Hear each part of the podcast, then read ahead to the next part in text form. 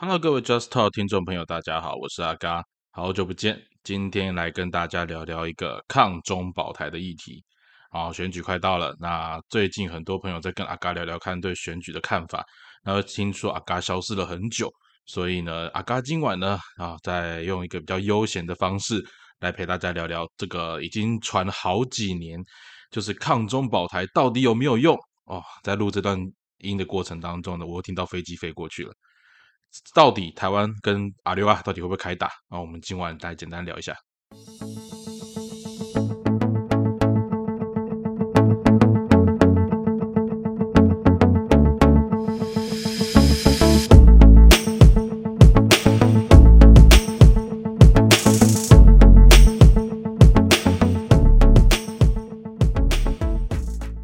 各位听众朋友，那个阿嘎又回来了哈，好久不见。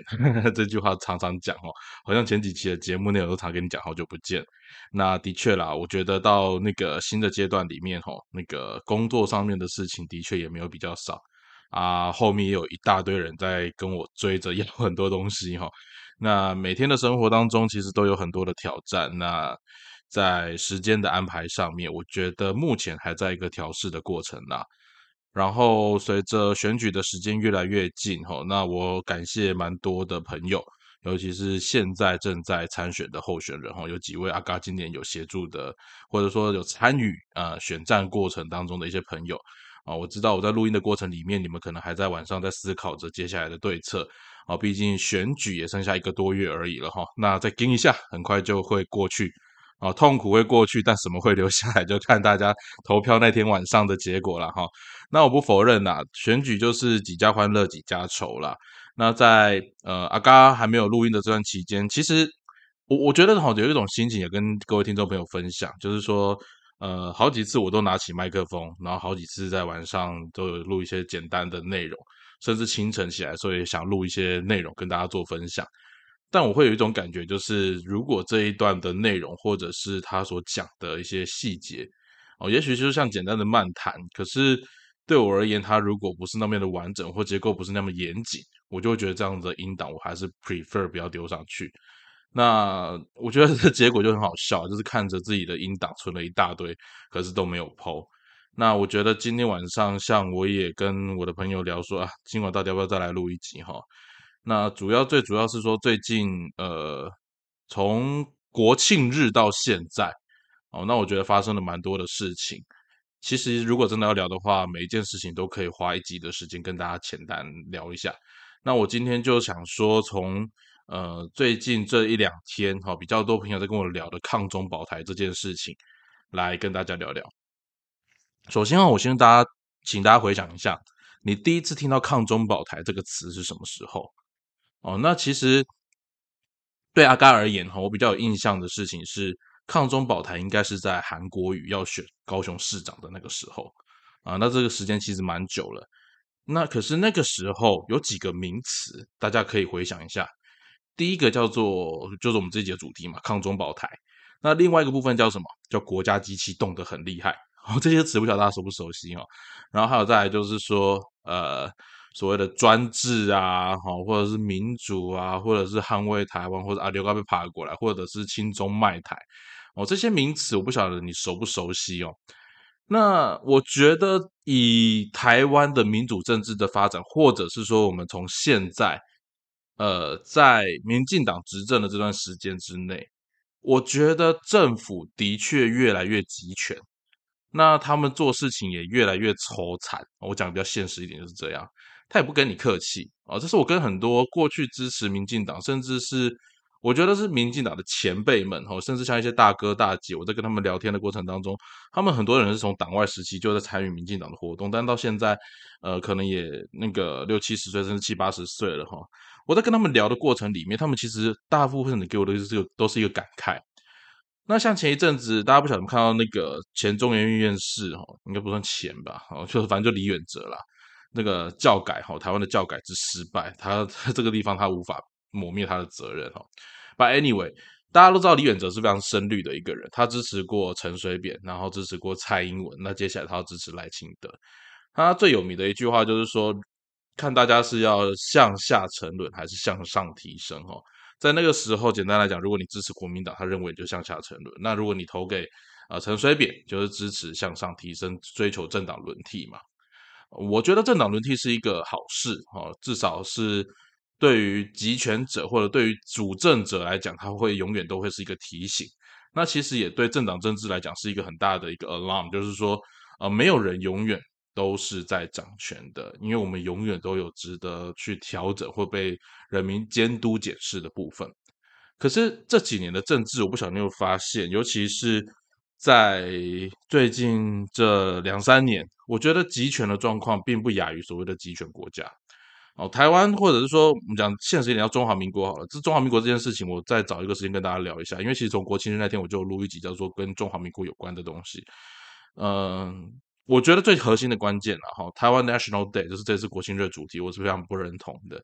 这不认同的原因有很多了，最起码就是你不管是台独，或者是你是支持中华民国的人。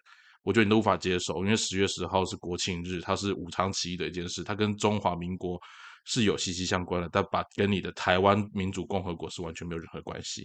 I have no idea why do you connect them together？哈，这是一个很大的一个疑问。但今天晚上主题不是聊这个，这个后续我再跟大家聊一下。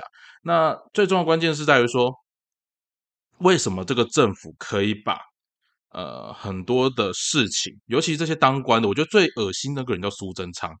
他真的是一种把行政院长当到一个趋趋近于台湾行政长官这样的一个职位。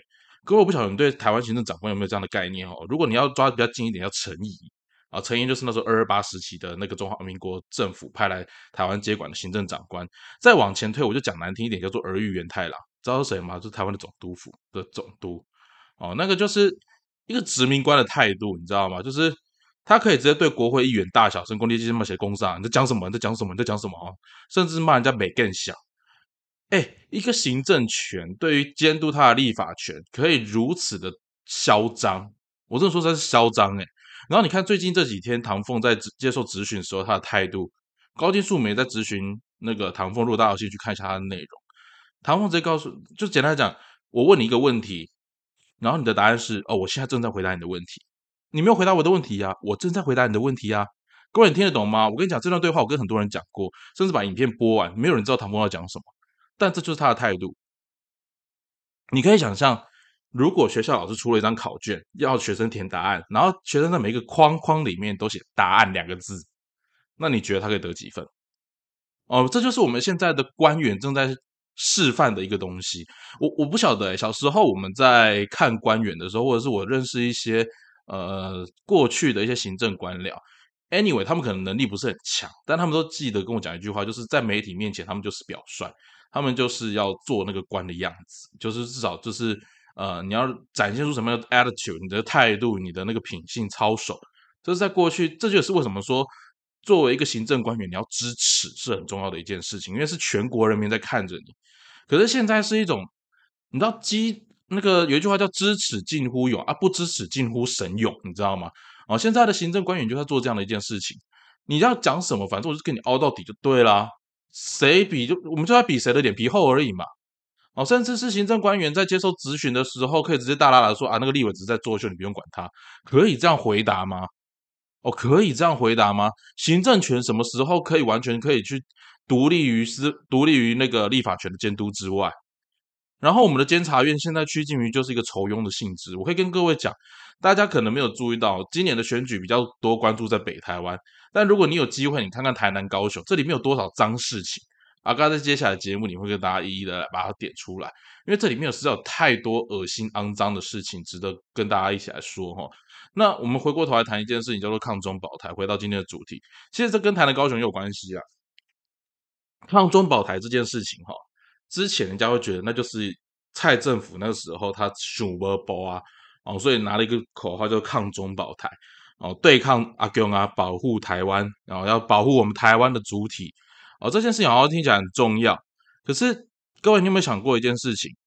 在抗中保台的前提是台湾有可能会被中共给并吞，而这个并吞的连结关键是来自台湾人跟对岸的串联。哦，这个逻辑你要先了解起来哈，就是抗中保台是中共跟台湾内部里应外合哦，所以在选举的时候，大家就会有一句话叫“中共同路人”。这句话其实刚开始出现的时候，是大家在嘲讽执政党，说你讲不到方法就讲中共同路人。可是那时候声量并不是很大。那在韩国瑜他当选市长之后要选总统，那个时候的批评啊，更我觉得它本质来自于韩国瑜选总统没有那个正当性，这是最关键的因素。韩国瑜选总统这件事情，他没有办法得到人民的支持。而且说实在的，就政治诚信来讲，这是非常非常大的一个缺陷。那这也导致了让抗中保台，尤其是那时候香港反送中事件的时候，韩国瑜态度的暧昧不明。那时候与其说是暧昧不明，倒不如说他还没有掌握充分掌握资讯。但是在那个时候，他只是因为讲了一句“我还没掌握状况”，所以就被大家骂个半死。更何况是现在的陈时中，哈，陈时中前几天在回应那个 Elon Musk 认为台湾是台湾可以变成中国特别行政区的一部分的时候，也有给出类似的回答。可是那时候大家觉得没关系，哦，反正这种多重标准的事情，你也不是一天两天才知道。台湾的政治就是这样子。OK，那接下来我们就继续聊。其实，在那个。抗中保台这件事情，我刚前面提到，它是中共跟台湾内部人去里应外合，或跟中华民国内部去里应外合。各位，你想想看这件事情，你现在冷静下来想一想，你觉得这件事情，你有可能大拉拉的做给大家看？啊，当执政党随便攻击他的政敌，或者是攻击他的对手，叫做他就是中共同路人。各位，最近有一个很有名的事情，就是黄明志，你知道吗？黄明志这个歌手，大马歌手。他之前，OK，他之前曾经帮高雄市政府，那时候韩国瑜主政，帮他拍过观光广告，帮柯文哲拍过观光广告，好像听起来跟蓝营很近，或者是跟白银很近，对不对？But anyway，你有没有印象他之前那首歌，大家最熟悉的叫《玻璃心》？那首歌刚出来的时候，哇塞，多少的挺台人士认为这是一首嘲讽中国，然后多么爱台湾，多么支持，多么支持台湾的一首歌。那现在呢，只是因为大马的。那个女孩子说实在的，马来西亚他们对台湾的信任度不断的下降，因为太多的留学生死在台湾，你觉得太少吗？死一两个开玩笑，你去看了多少国家的留学生死在台湾？大马的比例实在太高了啊，大马比例非常的高，所以黄明志就用一个嘲讽的方式来去跟政府反映这件事情，结果他扣了一个帽子叫什么？你是中共同路人，因为你攻击政府。啊，我觉得很好笑的事情是，这个政府是不得被监督的。这政府一旦被监督，就跟你讲说你是中共投入人；这个政府一旦被检讨，就说你是中共投入人。哇塞，台湾有麦肯锡主义啊！哦，跟那时候的美国一样啊。美国曾经也是一段时间怕共产党怕的要死。可是我讲难听一点，抗中保台是讲给谁听的？抗中保台讲的是那个恐惧啊！各位，可是你有没有想过，那些想抗中保台的人才是真正恐惧，才是真正你需要担心跟害怕的人？为什么？因为如果你要抗中保台，如果你要走的是跟中国对抗的一个策略，那很抱歉，我就问你一个最基本的：你认为台湾现在有没有这个国防战力去跟阿勇啊对抗？你真的认为拿着扫把去跟人家拼可以吗？你觉得跟人家打仗是凭着一股血气吗？绝对不是嘛！哦，绝对不是嘛！但是当这个政府他内政搞得一塌糊涂，外交也讲不出什么的时候，他只喊出一句抗中保台。OK，在过去抗中保台，上一次蔡英文当选会有用，是因为那时候反送中。可是各位的，你那时候冷静下来，你再仔细想想看，反送中时候，台湾人真的有办法支持跟中华人民共和国、跟共产党融入在一起吗？我就讲难听一点啦，我支持的中国就不是中华人民共和国，我支持的中国是中国中华民国，不行吗？什么时候中国变成中华中华人民共和国唯一的代名词？哦，我讲难听一点，你在你在喊着台独的同时。我就很好奇问你，你是要从哪里独立出来？你是要从中华人民共和国还是中华民国？那如果你要从中华民国独立出来，那你承认了中华民国了没有？啊，这是很现实的一件事嘛。所以这个论调跑不出去哦。那我们再讲一件事情：抗中保台。好，你抗中共保台湾，抗中共保台湾。那我问你，你的做法是什么嘛？你的做法是什么嘛？把票投给你就能够对抗中共保护台湾吗？哦，我最常听到那个苏贞昌他在那个竞选场合讲什么，你知道吗？咱票得爱邓火，咱民进党的好酸林，安内才会让长南的长南的蔡总统听到顶港心来对抗这个中华人民共和国。各位，这句话你会相信吗？你再冷静下来想想看，当下选举氛围也许能够感动你，可是你仔细思考，这句话是多么样的空泛，多么样的苍白呀！一个一天到晚挑衅你的人，然后跟你讲说：“哎，那个你不要打我。”然后讲完之后再撩你两下，再屌你两三句，他就说：“哎，你不要打我，我追求的是和平哦，哦，你不可以打我，我是和平的爱好者，我是民主的一个国家，我是民主的一个呃和平主义者。”然后讲完没多久就扇你两巴掌。各位，你觉得有人这样子玩的吗？好，我们的政府就在玩这样的事情啊。那我不晓得“抗中保台”这句话对于多少人来讲还有用。那我觉得从那时候蔡英文在喊这句话的时候，在上一次选举，我也觉得它是一句废话。但不知道为什么，可能那时候香港局势就让台湾人就觉得啊，这句话很重要，我们需要支持一个跟中共走的没那么正经的政党。各位，我们可以冷静下来想一想，现在的“抗中保台”是什么？只要你不支持民进党，你就是中共同路人。这个逻辑太清楚了，这个套剧本也太简单、太苍白。可是我抱歉，我跟你讲，台湾就是有百分之三十的人信这一套，有百分之三十的人坚定不移相信这一个。我必须说，这是中国国民党的遗毒啊！那时候反共啊，反共、反攻大陆这个阴影打得太深了，我觉得很妙啊！这件事情怎么会变成是民进党的神主牌嘞？哦，变成民进党神主牌，我觉得民进党完完全全继承威权时期的国民党。这句话我讲不不客气一点，你看嘛，分赃利益有没有？有啊。如果你用现在，只是他分赃的方法是现代化的分赃方法。你说国民党以前污很多钱，开玩笑，民进党现在污钱污的更光明正大。啊，你说以前集权统治那个时候的集权统治手段就是在人家抽财，一看就看得出来你在做集权。但是不好意思，人家还会做事。可是现在嘞，集权统治我才管你三七二十一。老子要干就是要干，老子要做就是要做，你不听你就是中共同路人，就是这么简单。反正我的支持者会支持我。这是什么？国家集体帮派啊！哦，国家变成一个集体的帮派化，非我族类，其心必异。你跟我不一样，那你就准备去死吧！啊，我们现在的国家政府已经走到这种程度了，各位你觉得担不担心啊？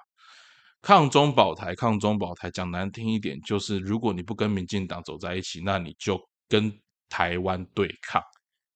民进党告诉你的台湾是民进党的台湾，不是属于这块土地上所有人的台湾，更没有所谓的中华民国。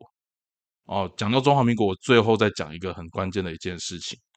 各位，我是台湾人，我在台南出生，我在台南长大，但我告诉你，我的国家叫中华民国。哦，每个人都可以有自己的政治立场、政治心态，没有关系。可是你不要忘了一件事情。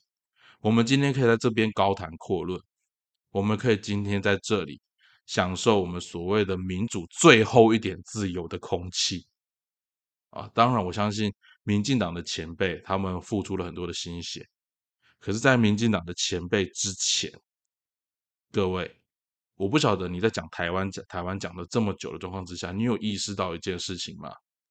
中华民国的统治范围是有两个省的。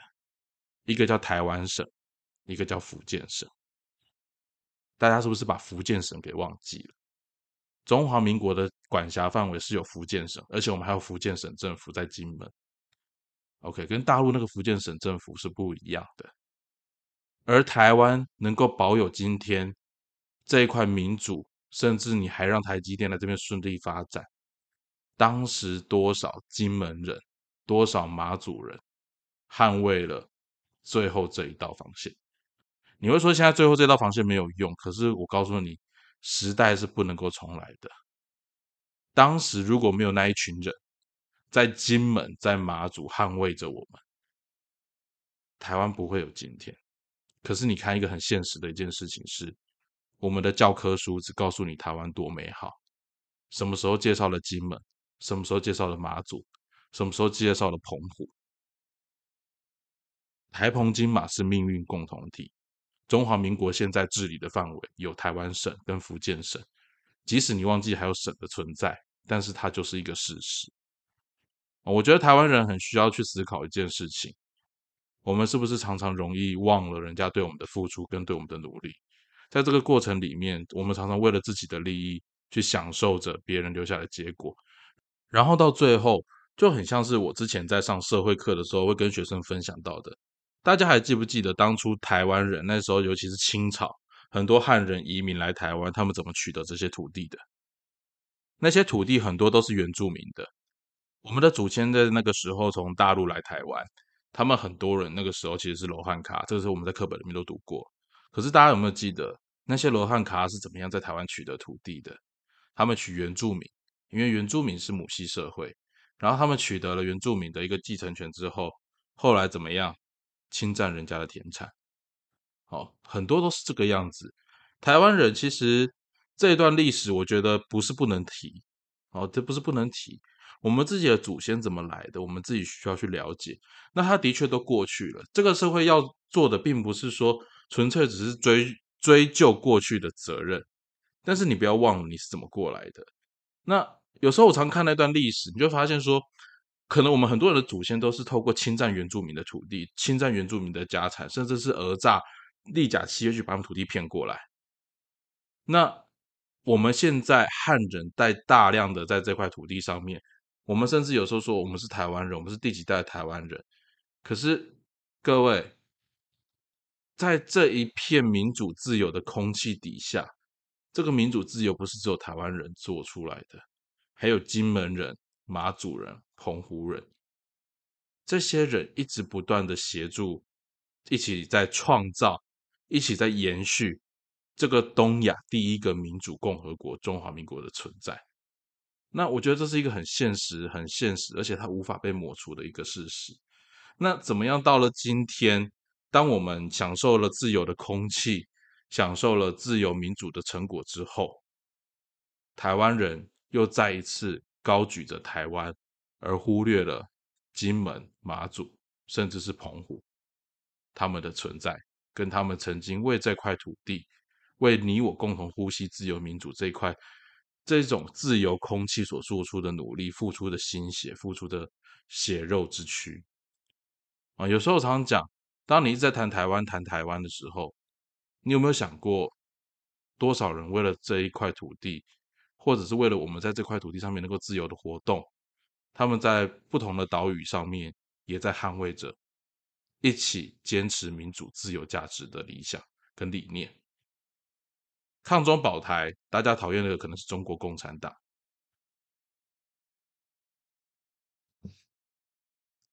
大家都在想着如何延续民主自由的空气，但是我觉得民主它最大的价值。是来自于这个国民有足够的包容，有足够的民主成熟度，有足够的高度，不被政客轻轻松松用情绪性的煽动而改变每个人对民主的坚持。OK，那以上是今天的 Just Talk。如果你喜欢的节目，欢迎你分享给你身旁的亲朋好友。有任何的建议，都欢迎你留言给阿嘎。那我们就下次再见喽，拜拜。